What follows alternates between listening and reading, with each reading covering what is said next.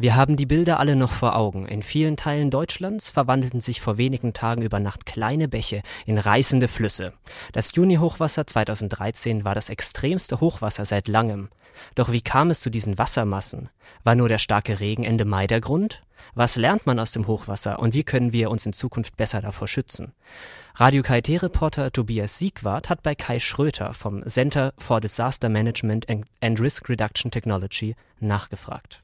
Wie kam es dann dazu, dass äh, dieses Hochwasser doch so extrem ausgefallen ist? Wie kann man sich das erklären? Nun, also es war schon eine gewisse besondere Situation, dass wir einen sehr langen Winter hatten mit, mit Frost bis in den April hinein, mit Schneedecke, die langsam abgeschmolzen ist. Und dann hatten wir einen im historischen Vergleich sehr, sehr feuchten Mai mit Niederschlagsmengen, die um 180 Prozent höher lagen als im normalen Monatsmittel. Und wenn man mal zurückguckt bis 1881, war das der zweitnasseste Mai den man je gesehen hat. Und demnach war die Bodenfeuchte aus dem Mai heraus schon sehr hoch. Und dann kamen eben diese Niederschläge Ende Juni zwischen dem 31. Mai und dem 3. Juni hinzu, auch nochmal punktuell mit über 400 Millimeter. Das heißt also, diese Niederschlagsmengen sind dann auf einen sehr feuchten Boden gefallen.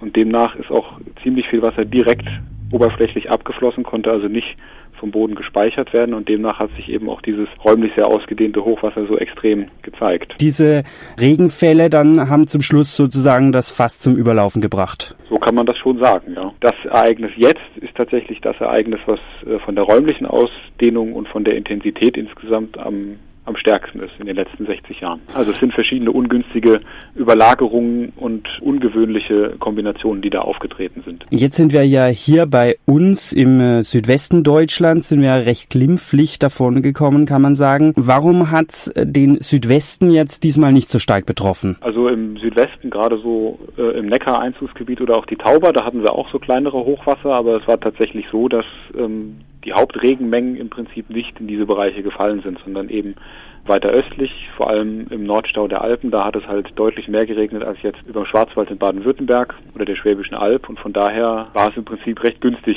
für die Region Baden-Württemberg. Wenn das Niederschlagsfeld ein bisschen anders gezogen wäre, äh, hätte es sicherlich auch anders aussehen können. Okay, also das hängt eigentlich direkt mit dem starken Regen Ende Mai zusammen. Genau, also wenn man sich, was ich ja eingangs auch gesagt hatte, diese äh, Verteilung der Bodenfeuchte zu Beginn anguckt, Mhm. Da ist es im Prinzip auch so, dass in, in Baden-Württemberg also auch weite Teile sehr, sehr feucht waren. Und wenn es darauf auch diese Mengen geregnet hätte, wäre es da sicherlich auch zu deutlichen Hochwassern gekommen. Also da hatten wir sozusagen ein Stück weit Glück hier in unserer Ecke.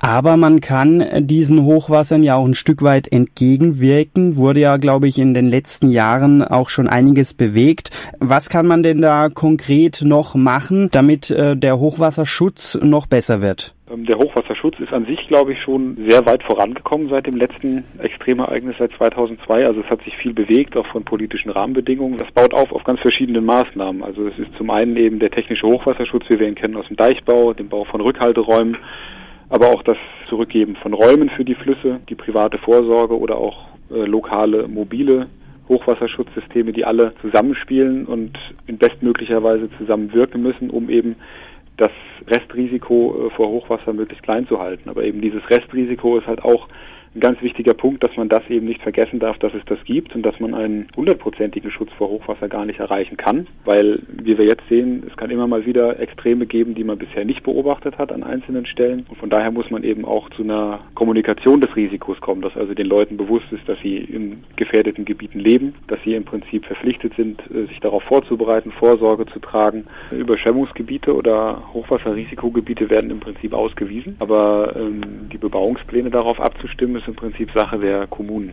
Und viele Kommunen ähm, machen das aber nicht, dass sie das groß in ihre Bauleitplanung irgendwie mit aufnehmen, okay. sondern die weisen da Baugebiete aus und bauen sich quasi ihre Hochwasserschäden. Das ist leider so. Und ähm, das ist eben auch diese Sache, dass man da eben viel stärker auch kommunizieren muss, was es eigentlich bedeutet, was so ein Hochwasser ver verursachen kann. Also einen hundertprozentigen Schutz kann es halt nicht geben und das Restrisiko ist da und das muss man den Leuten halt auch bewusst machen.